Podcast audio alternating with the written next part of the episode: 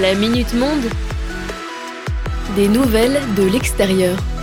Et bienvenue dans la Minute Monde, votre instant d'actu international. Aujourd'hui, on traverse l'Atlantique jusqu'au Canada et on va parler du prix croissant de l'immobilier. Pour en parler, je me suis aidé d'un article de la BBC publié le vendredi 8 avril dernier.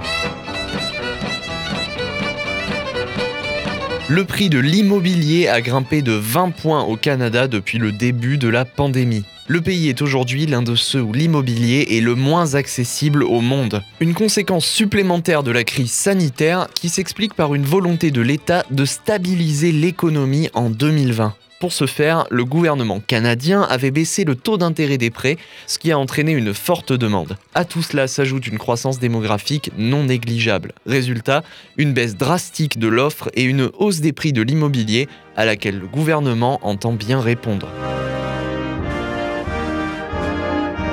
Le Premier ministre Justin Trudeau a proposé pour répondre à cette urgence d'interdire aux étrangers l'achat d'une maison pendant les deux années à venir. Une mesure qui s'inscrit dans sa campagne de l'an dernier, durant laquelle il avait notamment promis de rendre l'immobilier plus accessible pour les Canadiens. Néanmoins, les analystes de l'industrie immobilière questionnent l'utilité d'une telle mesure. En effet, la proportion d'étrangers parmi les détenteurs de biens immobiliers n'était que de 1% en 2020.